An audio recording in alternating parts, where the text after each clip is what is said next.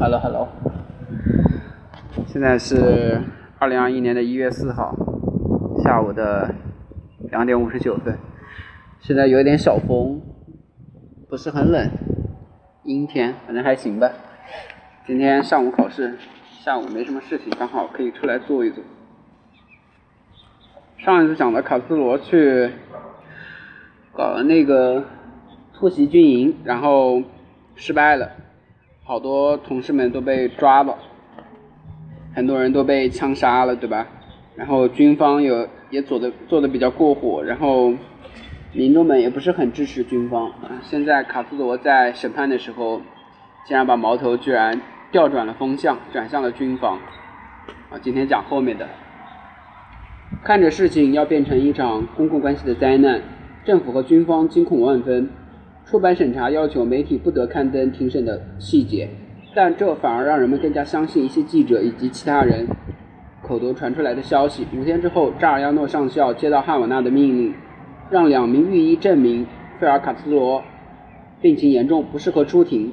御医很不情愿地照办了，但是在良心的驱使下，他们还是告诉了卡斯特罗，呃，他们说这是唯一的办法，让他免于愤怒不已的军官的迫害。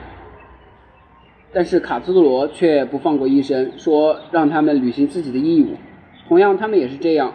晚上的时候，卡斯罗偷偷地写了一条纸条给自己的狱友，让他交给赫尔南德斯。九月二十六号的时候，审判继续进行。费德尔·卡斯罗没有出庭。大卫亚诺上校派了一名代表，他说卡斯罗病了，并出具了医疗证明。赫尔南德斯这时候走上来，从头发里面取出了。卡斯罗给他的便条交给法官，他说医疗证明是谎言，是谎言，御医是迫于压力才做的假证。当局这样做的目的就是掩盖谋杀卡斯罗的意图。卡斯罗确实相信军政府计划除掉他。一名叫做亚内斯的狱警，他后来成为了卡斯罗的警卫队队长。他被解解雇了，因为他告诉了卡斯罗，他知道了命令要毒死他。军方还散发了一些假文件，这些文件弄起来，弄起来看起来像是卡斯罗的那些想要他想要来营救他的朋友。卡斯罗写了写给法官的纸条中还引用了马蒂的一句话，说：“洞底深处的正义事业比一支军队还要强大。”法官要求对卡斯罗进行独立的医疗检查，结果证明他的健康情况健康情况非常的好。于是法官要求带领带着卡斯罗出出庭。监狱接到了哈瓦那强硬的命令，把卡斯罗转移到了最偏僻的隔离牢房，断然拒绝了让他离开监狱。法官的勇气和权限都是有限的，也只好妥协，在下个月单独审判卡斯罗。当局想让迅速结呃想让审判迅速结案。九月二十八日的时候，拉尔卡斯罗对费德尔呃对。费德尔持续缺席，提出了抗议，说军方密谋密谋暗杀他。法官命令劳尔坐下并保持安静。不过补充说道，法庭采取了必要的措施去保护原告。十月五日的时候，审判结束了。对于之前指控应该承担道德责任的政界要员，原告同意撤销诉讼。在卡斯罗的授意下，否认参与袭击的人都被无罪释放了。法院判决拉尔·卡斯特罗、佩德罗·米瑞特以及埃内斯托·迪佐尔、奥斯卡·阿尔卡德尔这这几个人十三年有期徒刑，另外的二十个人判了十年，三个人判了三年。那两个女生是赫尔南德斯和海登，分别判了七个月。十月十六日的时候，在蒙卡达军营附近的民用医院的护士室里面。法庭对卡斯罗单独进行了审判，当局以卡斯罗生病为幌子，把法庭设在了医院，无疑是为了限制外人的进入。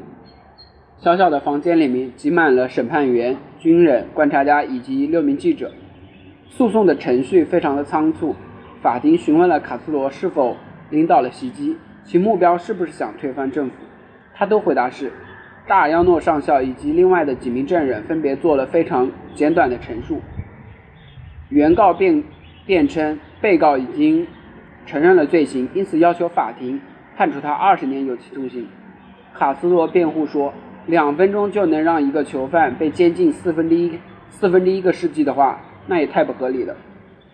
他请求法庭接受他正当的要求，能够完整的进行辩护而不受打扰。然后他就开始了两个小时的演说。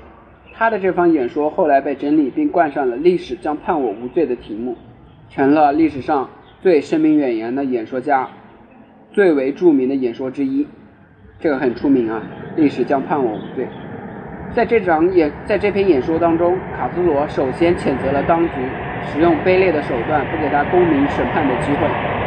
他被单独关押了几个月，就连和律师交谈时，秘密警察局的。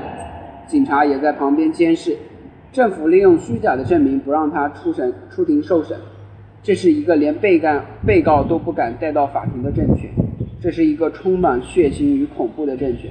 他畏缩不前，因为害因为他害怕那个人的道德信仰，那个手无缚鸡之力的人，那个手无寸铁、饱受诽谤、长期隔离的人。我警告你们，我才开始，我知道我要被压迫多少年。他们会不惜一切地隐瞒真相，但我的声音难以掩盖。在我最孤独的时候，我的身体会凝聚凝聚起力量。他讲起他的战友饱受折磨，讲起他们的死，他们的尸体被抛在无名的荒冢。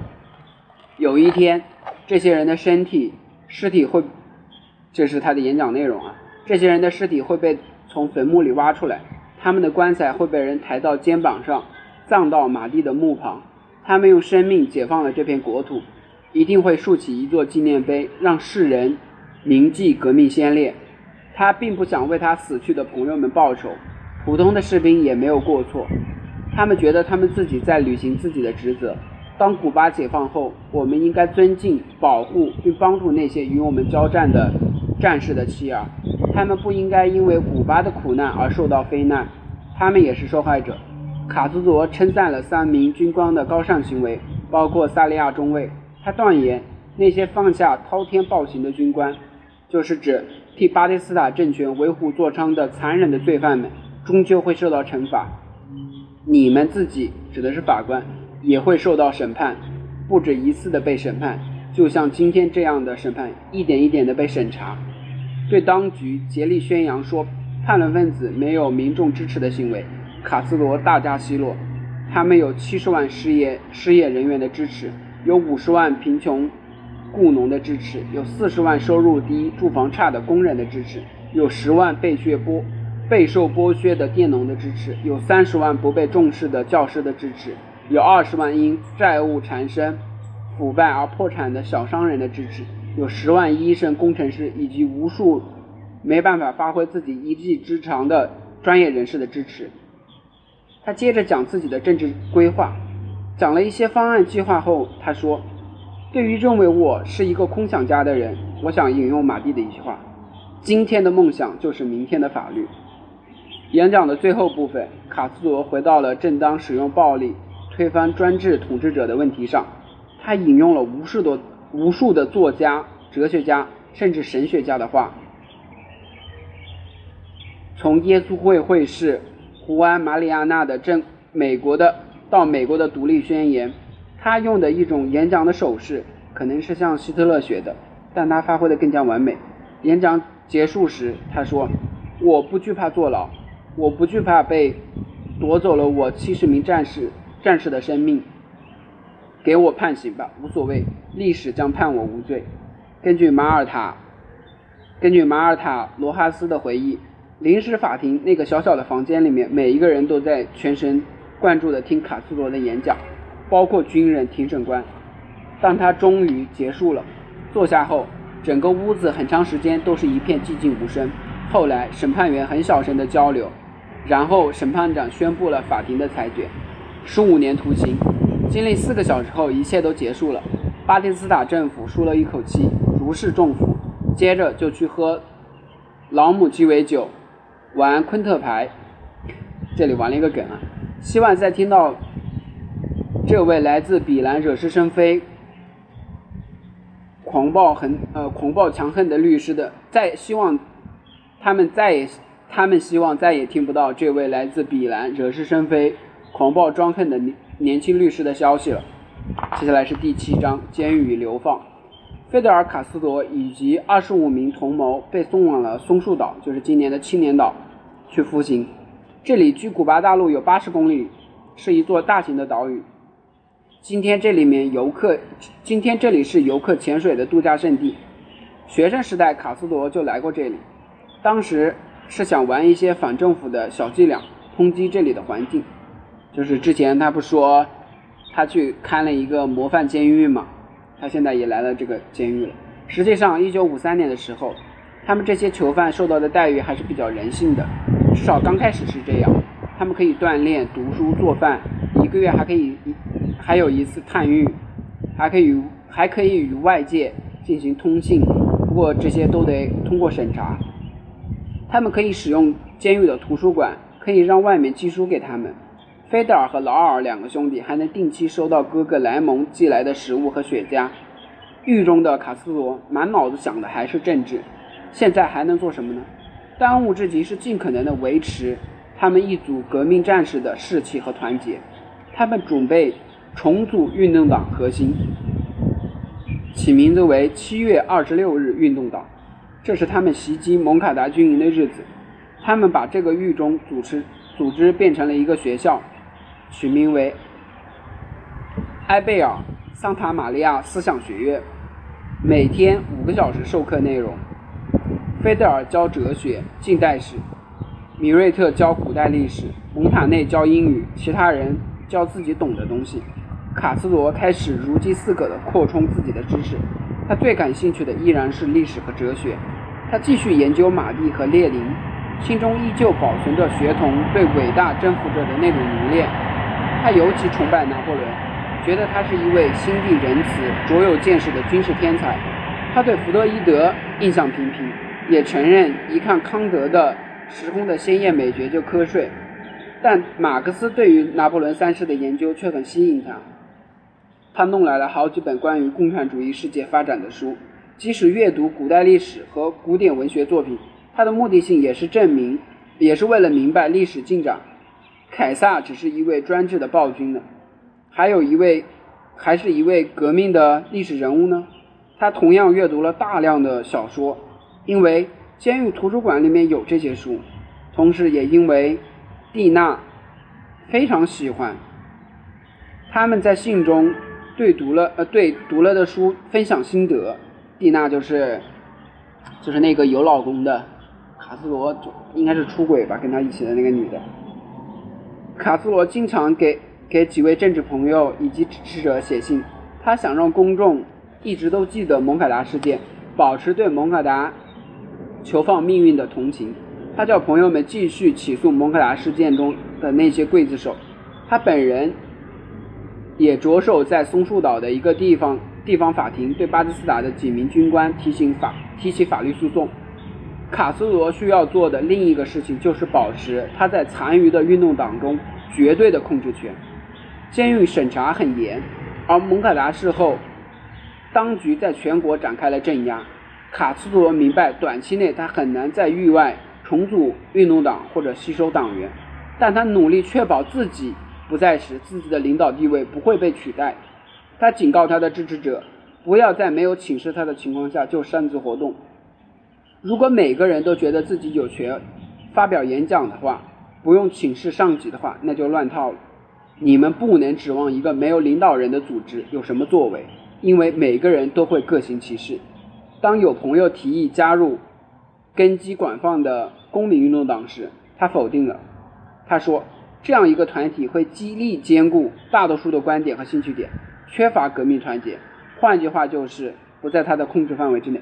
这句话我觉得是啊，一个党还是要有自己的党纲，对吧？一个小组织还是有自己的党党纲，尽量集中一点。我觉得政治搭帐篷搭到最后就散掉了。虽然你更加的有包容性，但是你到最后你其实没有魂儿了，真没有魂儿了。你自己都不知道自己为什么当初要建立这个党。入狱的前几个月，费德尔定期给自己的妻子米尔塔写信。他给蒂娜写信总是洋洋洒洒、信马由缰，而给米尔塔的信却是三言两语，说需要什么，他应该怎样怎样，敷衍了事。妻子带儿子来探望他，他他同父异母的姐姐莉迪亚也过来了。他让他们给帮他给外界传递信息和信件，这些东西很可能是没有办法通过监狱审查的，不知道是有意还是无意。有一次，狱方把给米尔塔的信寄给了蒂娜，而蒂娜的信寄给了米尔塔。妻子看到丈夫对蒂娜的话温暖又深情，心中悲愤不已。比起妻子，卡斯罗给蒂娜讲了更多的自己的政治思想。他在一封长信中给蒂娜讲他对马克思历史观的接受程度。一九五四年的二月，监狱的情况急转直下，巴基斯坦将军来到松树岛视察，行程之一就是在监狱来参加电杖的落成典礼。看到巴基斯坦走近，二十六名蒙卡达的叛乱分子，这是打引号的，唱起了他们的歌颂《七月二十六日进行曲》，就是他们自己写的一首歌。起初，巴基斯坦还以为囚犯在唱颂他。但是当他听到歌词是在谴责贪得无厌的暴君，让古巴陷入了邪恶，他暴跳如雷，悲愤愤然离去。狱方也勃然大怒，他们的重大的日子就这样被毁了。颂歌的作者是一名来自作，是一名自学的作曲的年轻人，他连续几天遭到了毒打，有一次还受到了，还甚至昏迷。几名头目都被关了禁闭。费尔卡斯罗被放逐，无限期的幽闭、禁闭起来。卡斯罗的政治生涯喧躁狂暴，但从情感上来讲，他经常是一个离群索居的人。他熬过了几个月的禁闭生活，并没有丧失斗志。他面对的主要问题就是没有光，日光只能从一个小小的窗户里透进来。房间昏暗，没有电灯，晚上他只能借着一个很小的油油灯去看书，眼睛也看坏了。但是他的信件依然显得刚毅而乐观。当他获准重见天日的时候，他感觉就像是在过节一样。这样一次革命，马克思会怎么样想？如果他没有什么可写的，他就信笔随便写点什么，用讽刺的笔描写他透过牢房看见窗户、看见昆虫、小鸟的活动细节。他极少显得悲观失悲观失落，你无法想象。这样孤独，怎样磨灭一个人的意志，耗尽人的精力？我一直在努力的做点事儿。我在脑海里面构建自己的世界，我思考，不停的思考，而这些或许就是我精疲力尽的原因。就像其他罪犯一样，摩卡达小组也耍一些小伎俩，偷偷交流而不让狱方发现，他们因此而自鸣其乐。他们把纸条塞进雪茄，或者藏在。火柴的盒底送给卡斯特罗，狱方仍然允许米尔塔短暂探狱。米尔塔来的时候就让他们传递信息。一位好心的看守答应端着一盘吃的给卡斯特罗，但发现土豆泥土豆泥里面有纸条。卡斯特罗说服了他，让他不告诉他，呃，不告发他们。叛乱分子用一个破布做了一个球，他们就在平台上一起玩，球时不时的就掉到了卡斯特罗牢房的房顶上。一名囚犯获准爬上房索取球，上了房之后，他就把球扔到卡斯罗能够活动的平台。虽然狱方的种种限制让卡斯罗感到很失意，但他的政治状况从某种程度上有所提升。自从蒙卡达庭审以来，他比以往任何时候都要出名。一九五四年的二月，赫尔南德斯和海登刑满出狱，出狱。梅尔巴开始积极地为狱中的战友们奔走。巴基斯坦宣布了1954年的大选时间。虽然很多的政治家不愿意参加这出闹剧一样的竞选，但是为了笼络人心，巴基斯坦还是放宽了新闻出版的审查。因为大家都知道，他巴基斯坦手里有军政府，你选干嘛？选也选不上，对吧？你还得罪人，你选的少了吧？你在自己的党中没有面子，对吧？说明不得支持。你选多了吧？巴基斯坦还讨厌你。不如不选，试图给大家造成一种民主的氛围，这是给公众宣泄的机会。在哈瓦那剧院正统党的一次重大的活动上，米尔塔受邀宣读了费德尔给他的信。根据费德尔的建议，米尔塔和迪利亚给《大众周刊》杂志《波西米亚》写信，说费德尔在狱中的状况。杂志派记者去采访费德尔，当局明显觉得记者看到的状况。绝没有卡斯罗描述的那样残酷。六月初，杂志刊登了采访的内容，并登有卡斯罗牢房的照片。该杂志之前被称为卡斯，曾称卡斯罗是一九五三年世界十大杰出人物之一，与其他的诸诸人一起齐名，比如伊丽莎白二世、伊朗王、苏联的秘密领导人贝利亚。卡斯罗一直相信有人支持他，即使他的家人以及他同一阶层的人，很多人都反对他。在这个国家，至少还有人发动革命，这让我感到很欣喜。我将我相信这将给古巴人民带来幸福。为了这一切，我宁愿招致一千个人的仇恨，即使我的亲人，即使我的朋友，还有我的大学时候的同仁。写完这些没有多久，他和家人以及老朋友的关系就变得更加疏远了。他在收他在收音机上听到米尔塔被内政部解雇了。卡斯罗不知道，在内政部任副部长的米尔塔的哥米尔塔的哥哥说服了他，把他的名字加到了内政部的公司名单上，这样他就有了一份稳定的收入。虽然菲德尔的父亲安吉尔在给他补助，但是他还是觉得这笔钱不够。而在丈夫的指示下，他公开谴责监狱的服务设施，而这又是自己的哥呃内政部部长赫米达的职责。当赫米达在内政部的工资单上发现了米尔塔的名字时，他命令把他除名。卡斯罗无法相信妻子的名字居然出现了出现在了政府公司的名单上。对他来说，私下接受巴基斯坦的政府的钱是一种最可耻的背叛。他原以为米尔塔呃赫米赫米达捏造了事实，用下三滥的手段污蔑他。他想让人们相信，自诩为革命者的他。竟然让自己，竟然自己的妻子会接受政府的钱，他随即就给米尔塔写信，以威胁的口吻要他起诉赫米达诽谤。在给别人的信中，他说米尔塔太聪明了，不会被他的哥哥引诱的，无论经济处境多么困难，也不会领政府的薪水。心中全是愤怒，我已经没有办法思考问题了。我妻子的名声，作为一个革命者的我的名誉，全被玷污了。我死也不愿意蒙受这样的侮辱。然而过了几天，迪利亚告诉他，米尔塔确实领了政府的薪水。他还告诉他，米尔塔的父亲和兄弟都来看过他，他还和他们去过娘家的，去过娘家，在海滩上海滩上的别墅住下。米尔塔不想再卷入丈夫的政治活动中。卡苏罗此刻无言以对，他愤怒，他痛苦，他自怜自哀。虽然他觉得主要的责任在于他的舅子，但他很快就对米尔塔提起了离婚诉讼。对于米尔塔来说，卡苏罗知道她领了政府的薪水的反应，让她再也没有办法忍受，他也提出了离婚。内政部部长赫米拿被卡苏罗的指控弄得坐立不安，卡苏罗指控他利用了米尔塔来造谣。在两名内阁部长的陪同下，他来到松树岛看望卡斯罗，态度彬彬有礼。他充满了善意。他说：“米尔塔领政府的薪水，他完全不知情，一切都是他的哥哥拉斐尔的私下所为。”他说：“费德尔的名声一直完美无缺，有口皆碑。米尔塔本人以及作为政治犯，以前呃赫米达一本人以前做过政治犯，被关押过。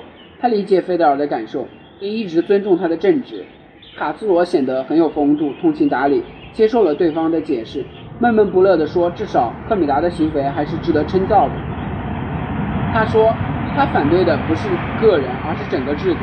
赫米达走之后，费德尔监狱的条件有了一些改善，狱方允许他的弟弟劳尔搬过来跟他一起住。劳尔从一个字典里面学会了一些手势语，他通过同样会手势语的米瑞特和其他人进行交流。卡苏罗的牢房里面装上了电灯，能喝上干净的水，穿上干净的衣服，吃的也改善了。我们都不用交住宿费。在提到环境改善的时候，费德尔这样写道：“接连几周，他不停地向米尔塔宣泄他的痛苦和愤怒，尤其是让尤其让他痛苦的是，他的儿子正由背信弃义的巴拉特家庭抚养，就是他的呃岳父家嘛。他给迪利亚的信中说：‘不用担心我，你知道我有一颗钢铁之心。’然而，卡斯罗新婚几年结识的一些人相信，那时。”他是发自内心的爱着米尔塔的，或许她是他唯一深深爱过的女人。因此离婚一定在他心中也造成了永久的伤疤。他们离婚了，米尔塔获得了孩子的监护权，因为费德尔在坐牢，肯定拿不到监护权的。关于孩子的信息又让卡斯罗陷入了悲痛和愤怒。总有一天，我会从这里，我会从这里走出去。我要夺回我的儿子，夺回我的名誉，哪怕毁灭整个地球。哦，好中二！他提起了法律诉讼，要获得监护权，并要求儿子到他指定的学校去上学，这样儿子就能远离巴拉特家庭的影响。他，我要采取一切必要的行动，即使整个诉讼过程会持续到永远，我也在所不惜。如果他们觉得这样能够打败我，觉得我会放弃这场战斗，那么他们就会发现我有惊人的耐力。我会再次发动百年战争，而最终的获胜者就是我。一九五四年的十一月，巴基斯塔对一件承诺进行了选进行了选举，选举的结果是结果是结果是预先决定好的，没有一个较真的政治家会和巴基斯塔作对。然而，竞选活动却给了卡斯罗的支持者很好的机会，展开了。赦免蒙卡达囚犯的行动，出狱以来，桑塔玛利亚和尔和赫尔南德斯就不知疲倦地组织各种游行，要求赦免。如今，他们的政治集会都会时不时地被费德被费德尔卡斯罗的高喊声打断。他们建立了政治犯赦免委员会，其中的两名女性将会在卡斯罗日后的生活中扮演重要的角色。他们是比尔玛·埃平。埃平斯埃斯平就是劳尔的妻子，就是他的弟媳，和桑切斯就是费德尔以后的秘书和伴侣。费德尔在狱中鼓励两名逃到墨西哥的蒙卡达军营的老兵公开回到古巴，他想迫使政府要么重新谈判，要么来一局，要么当局的暴行就要被翻出来。他就是想要挟政府，对吧？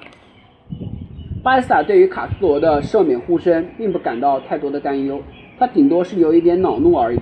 巴斯塔对当前的局势比较满意，日益经济日益兴旺，摩天大楼正在拔地而起，各大赌场人满为患，哈瓦那正在变变成拉丁美洲的拉斯维加斯，一些大牌明星给称给城市的著名的夜总会也增色不少，古巴呈现出一片国泰民安的景象。巴斯塔沉浸在美国的赞许声中。被巴斯塔夺去政权的前总统胡里奥也在迈阿密被逮捕，被指违反了美国中立法案。美国副总统尼克松访问了哈瓦那，并为巴斯塔的成功举杯庆贺，完全无视了根本没有反对者与之竞争的这个事实。刚颠覆了危地马拉阿本斯总统左翼政权的美国 CIA 呃局长。艾伦接着就访问了古巴，就是这个人，他刚颠覆了危地马拉的政权嘛，他就访问了古巴，称赞巴基斯坦政府清除为清除共产主义做了贡献。当前举国繁荣，美国称赞，似乎不应该让公众对少数几个乳臭未干的革命者的同情而破坏了这个美好的氛围。很快，国会通过了无条件赦免的议案，巴基斯坦签字生效。一九五五年五月十五日，囚犯们被释放了。总结起来就是一个字：巴斯塔飘了，就是飘。他觉得，哎，美国又支持我，经济又很好，军队又在我手里，优势在我呀，同志们，怎么输啊？八十万对四十万，我怎么输啊？飘了。出狱的卡斯多就像凯旋归来的英雄，艾蒂激动的哭了。莉迪亚还有费德尔的妹妹艾玛都哭成了泪人。卡斯罗召开了媒体发布会，接受了电台的采访。学生们把他扛到肩膀上，抬到自己的公寓。迪安娜接着又悄悄地安排了费德尔和纳迪在他的一个朋友的闲置的公寓里面私下见面。他们有了床笫之欢，可能是第一次。纳尔迪怀上了艾丽娜，不过纳尔迪并不是菲德尔这几周唯一发生过关系的女孩。另一个漂亮的政治拥护者玛利亚也怀孕了，孩子取名为乔治·安吉尔·卡斯罗。卡斯罗如今忙着重建运动党，他和加西亚的全国革命委员会的余党见面，同意合并这个组织，实际上是把全国的革命运动的核心领导人招募到他招募到他的运动党里面。他后来正式建立了一个十一人的小组，组成了七月二十六日革命违约革命运动全国委员会，由蒙嘎达坚定分子以及以前全国革命运动党的新鲜血液组成，其中包括以后要发挥重要作用的两个人，是法律系的学生阿曼多·哈特以及圣地亚哥的学生领导弗兰多·帕伊斯。经过最初的欢喜之后。重新返回政坛的卡斯罗并没有实现他预期的目标。哈瓦那大学反叛的大学生有了好几个新的领导，尤其是号召力极强的大学生联合会何塞·安东尼。而其他的一些反对党的领导人也觉得卡斯罗很僵化，不懂得折中妥协。他的支持者散发了数千份“历史将判我无罪”，但这些都是老生常谈，没有多大作用。他故作挑衅的姿态。他故作挑衅的姿态，写的“下次我不会再失败”，明显和厌倦了暴力的公众情绪格格不入。更严重的是，运动党内部出现了分裂。卡斯罗的专制领导让他的支持者不得安宁。卡斯罗大戏那大肆炒作蒙嘎达袭击的蒙嘎达袭击的英雄旨意，却只字不提巴亚莫袭击。就是他不是同时袭击吗？他只提自己的。这让领导巴亚莫袭击的劳尔马丁、劳尔马丁内斯感到恼怒不已，而卡斯罗指责马丁内斯等人在墨西哥和前总统普里奥的支持者有了一些往来。后来，十名卡斯罗的支持者联名要求改革管理制度，他们提议党内应该更加的民主，而且应该有一个委员会来领导，而不是一个人。卡斯罗当即拒绝。轻蔑地反问：“他们历史上哪一次成功的革命是由委员会领导的？”结果，几名蒙嘎达元老和卡斯罗决裂了。其他联名提议的人无话可说，继续继续留在他们身边。但是卡斯罗从此以后就不再相信他们。除了一些内部问题外，反政府的大社会环境也开始恶化。一系列的学生暴力游行以及炸弹袭击让政府加紧了镇压，报社、电台都受到了压力。不敢给卡斯罗这样的极攻极端分子提供宣泄的平台。之前每天都刊登卡斯罗文章的拉卡尔报社也被关闭。几天之后，仍然在刊登卡斯罗有关文章的《警报》也被强行关闭。政府指称该报受到了共产主义的操控。劳尔·卡斯罗被公开指责参参与了炸弹袭击。卡斯罗。菲德尔说：“炸弹是当局自己放置的，目的就是为了打压别人。”这恼怒，这惹怒了政府。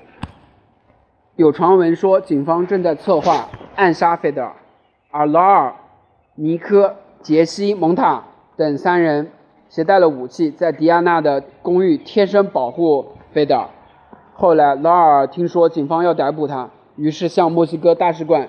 申请了政治避难，接着就去了墨西哥去流亡了。古巴共产党听说菲德尔要打算出走，就劝说他留在古巴，共同反反对巴勒斯坦。但是菲德尔去意已决。一九五五年七月七日，他也到了墨西哥流亡。利迪亚把费德费德利托从学校接出来，和父亲告别。然后他送费德尔到了机场。告别宣言中，费德尔说：“政府会不惜一切代价的去维护自己的政权。和平反对的大门已经被堵死，人人们应该有权要求，而不是恳求。”他要去加勒比海的地区，其他地区短暂的待一段地区，嗯，待一段时间。流亡后，要么不回来，要么就要砍砍掉暴君的头。菲德尔悄悄地给七点二运动委员会做出了指示：留在古巴的负责人要管理并扩大自己的组织，还要在古巴的各大城镇筹备核心核心小组，同时还要为七点二运动在墨西哥的活动筹备资金。七点二运动墨西哥支部将组织、训练并武装军事力量，最后从海路返返回奥连特，和在那里的政府军队展开游击战，然后从马埃斯特拉慢慢的扩张壮大，最后控制整个古巴。当这支部队在马埃斯特拉建立的根据地的时候，七点二在圣地亚哥由弗兰克·帕伊斯领导的支部将组织一系列的罢工以及对政府的袭击来策应他们，分散巴基斯坦的军事力量。这是卡斯多离开古巴前往墨西哥前精心策划的计划。墨西哥长久以来都是左翼流亡政府，呃，流亡者寻求政治辩护的天堂，有成千上万的西班牙共和党流亡者，以及拉丁美洲无数的右翼独裁统治下的众多难民的避难。几十年来，墨西哥一直是古巴左翼运动者的避难的首选之地。卡斯罗还有一些朋友在这里，有一些朋友，当然也有一些政敌。卡斯罗在墨西哥租了一个便宜的小房子，他经常在昆萨雷斯家吃饭。他是一个古巴人，丈呃丈夫是一个墨西哥的摔跤运动员。他给古巴还有其他的国家的流亡者提供一些会晤的地方，还免费的提供一些住宿吧。在流亡区内，有钱的人或配偶是在挣钱的人，帮助一些没钱的人是再正常不过的。卡斯罗结识了很多加勒比海的国家的流亡者，并和他们心中，并和他心中敬佩的英雄佩德罗的妻子建立了友谊。阿维苏·佩德罗，佩德罗·阿维苏是波多迪各独立运动的领袖，他长期在美国服刑。劳尔·卡斯多在流亡期间和一名年轻的阿根廷的医生埃内斯多·格瓦拉，呃，格瓦拉。成为了朋友。格瓦拉是一家医院的实验实验工作员，收入微薄，偶尔兼职去做一下新闻的摄影师，还在医学方医学院上过学。他就坐火车、汽车以及骑摩托车、自行车去过中美洲的很多地方，靠洗盘子或者别的粗活去筹备一些路费。在一个长假中。他周游了智利、秘鲁、哥伦比亚、委内瑞拉，然后经过佛罗里达回到了阿根廷。一九五三年，通过医生职业资格之后，他并没有长期的安定下来，他又去了玻利维亚，然后又去了中美洲。他在危地马拉与一名叫做希尔达·加德亚的秘秘鲁女子生活在一起。加德亚在一个左倾的阿本斯总统的政府里面工作，后来 CIA 经过策划。推翻了阿本斯政权，于是他和高瓦拉离开了危地马拉，到了墨西哥。高瓦拉告诉劳尔，他在哥斯达黎加遇到了一些古巴人，他们是受费德尔·卡斯罗领导的一个革命组织的成员，叫做尼科佩洛斯。他们在蒙嘎达袭击之后就逃到了墨西哥。在格瓦拉的要求下，劳尔带着他去玛利亚·安东尼亚的公寓见了菲嗯见了费德尔·卡斯罗。格瓦拉是一个坚定的马克思列宁主义者，谦虚低调，喜欢倾听别人的想法，这一点和卡斯罗完全不一样。他也不像卡斯罗那样张口闭口都是诗歌，呃，都是政治。他喜欢诗歌、考古学，也读一些马克思作品。就像卡斯罗评价一样，他是一个比我更加超前的革命主义者。他一生的目标就是帮助拉丁美洲摆脱美国帝国主义的枷锁。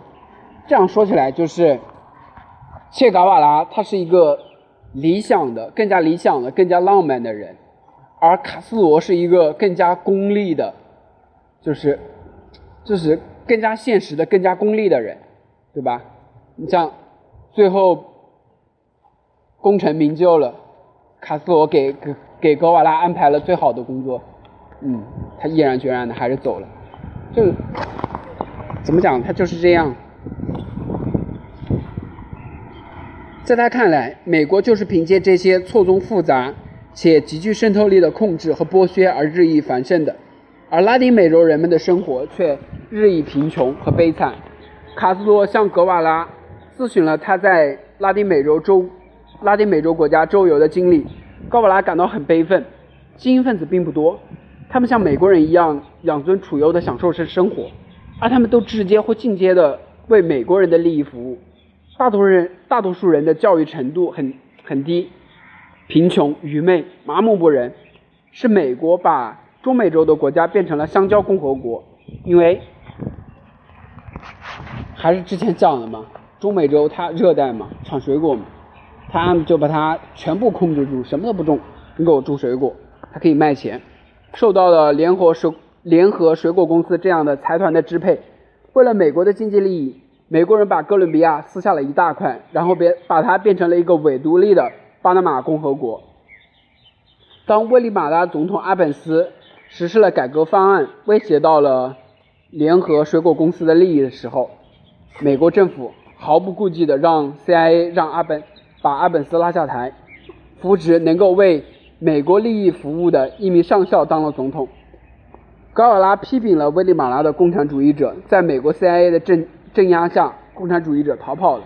他们做的唯一高尚的事，就是躲在丛林和高山里面，对新的政府发动了游击战。卡斯罗很赞同他的话，他的话，他在古巴看到了联合水果公司的运作方式，而联合水果公司仅仅是支配、掠夺拉丁美洲的众多公司、众多公司家的呃众众多公司的一家而已。但它却是个典型的标志，联合水果公司。拥有卡斯罗老家周农场周围所有的土地，当地有些的农场主自己种了甘蔗，却只能卖给联合水果公司的糖厂，甘蔗也只能只能由别人的铁路去运输。巴斯塔的权利一开始就是美国大使给的，他手下的那些把卡斯罗的支持者折磨到死的行为，也是美国也是美国大使去美国的 CIA 去培训负责的。而抢走了卡斯罗的儿子，让他悲痛不已的巴拉特家族，在贝恩斯的联合水果公司的宅子上有自己的房子，在没有没有公司保安的允许下，古巴都不能靠靠近他们的房子，这可是古巴人的土地。卡斯罗给格瓦拉讲了自己在古巴准备实行的革命计划。墨西哥城有很多满脑子都是革命者的漂泊者，革都是革命的漂泊者。但格瓦拉觉得卡斯罗与众不同，他自信而坚定，他要发动百年战争，并要赢得这场战争。不过，这是为自己的儿子，不管这是为自己的儿子，还是为了整个拉丁美洲，这一切看起来就像历史上的某个人。格瓦拉了解到卡斯罗的支持者并不多，缺钱缺武器，但拉丁美洲的解放总得从一个什么地方开始。他们彻夜长谈，天亮的时候，格瓦拉说他愿意加入加入卡斯罗的。行动计划，他是个阿丁阿根廷人，因此他的古巴朋友都叫他切，就是切格瓦拉嘛。过了几天之后，他们吃饭的时候，格瓦拉的情人，后来就是他的妻子，问卡斯罗为什么不在国内去反抗巴基斯坦政府呢，而是选择流亡？这个问题触及到了卡斯罗一直极为敏感的东西——勇气、名誉。卡斯罗花了四个小时回答这个问题。卡斯罗的意思是。美国对古巴的影响深远，如果不在海外组建一个武装力量，根本不可能推翻巴基斯坦政府。他的任务就是组建一个远征军，从奥连特省登陆，然后展开全国性起义。格瓦拉想要想要加入远征军作战，而不仅仅是在里面当医生。然而，首要的问题就是找到一个能能够把卡斯罗这些七零八散的流亡队伍组成一个非常有战斗力的队伍的人。在训练蒙嘎达袭击的时候，米尔特相当尽力，但他也不是专业的军人。卡斯罗很快就找到了他想要的人——巴约上校。他出生在古巴，父母都是西班牙人，曾经与西班牙的，曾经与和西班牙军一起镇压过摩洛哥的叛乱分子，并在西班牙军事学院学习过游击战。接着参加了西班牙内战，保卫共和国。弗朗哥战胜之后，他被迫流亡，在墨西哥的各地区教学，给古巴、呃古给加勒比海的许多准革命革命主义者进行军事指导。卡斯罗拜访了这位老人，说服说服他答应帮助自己去训练远征军以及推翻巴斯塔巴蒂斯塔。八月后来后来这样写道：“这不是很有意思吗？”他问我能够。能否愿意全心全意的给他未来的战士们教授战术，在他招募的这些人员当当中，筹集的筹集到战士衣食住行的钱和购买运回古巴、运送古巴、运送自己的战士送回送回古巴的钱后，哟，这小伙子还想徒手移山。我回答说：“好好，费德，我的承诺一旦需要，我就去训练这些孩子们。” OK OK，今天就读到这儿了，读了四十几分钟，外面吹得我好冷。好拜拜。